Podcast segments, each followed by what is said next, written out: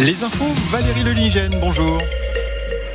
Bonjour, des pluies intenses annoncées la nuit prochaine dans le Finistère et le Morbihan, 40 à 60 mm de pluie attendue localement en 24 heures, selon un bulletin d'alerte de Météo France. Le Finistère et le Morbihan qui sont placés en vigilance orange pluie inondation à partir de 22 heures ce soir. Dans le Finistère, les bassins de Quimperlé, Morlaix, Quimper et Landerneau sont particulièrement euh, surveillés.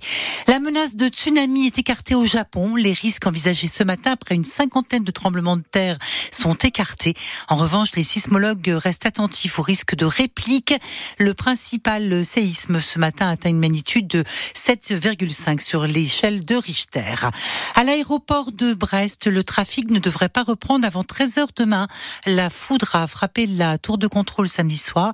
Les systèmes de télécommunication sont en panne et aucune équipe de maintenance ne travaille avant demain 8h30. Récemment, le personnel de la Direction générale de l'aviation civile était en grève pour protester contre les baisses d'effectifs et le projet d'un transfert de l'équipe à Rennes ou à Nantes. Le breton Yvan Le Bolloc, signataire de la contre-tribune signée par 8000 artistes pour affirmer leur désaccord avec Emmanuel Macron et 56 personnalités du monde de la culture. Euh, ces personnes qui avaient apporté leur soutien à Gérard Depardieu la semaine dernière en mettant en garde contre un risque de, lynchage médiatique. Parmi les 8000 signataires donc de cette contre-tribune, l'acteur et musicien breton Yvan Le Bolloc, mais également Angèle Pomme ou encore euh, Guillaume Meurice. Ce sera le nom du futur stade de foot à Brest.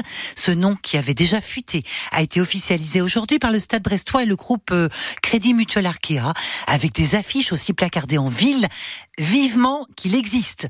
Pour l'instant, pas de calendrier pour la livraison de ce stade de 15 000 places qui sera construit dans le quartier du Froutven. Selon nos infos à retrouver sur francebleu.fr, le financement, en tout cas, est en passe d'être bouclé. La foule aujourd'hui au village de la course Arkea Ultime Challenge, quai Malbert à Brest.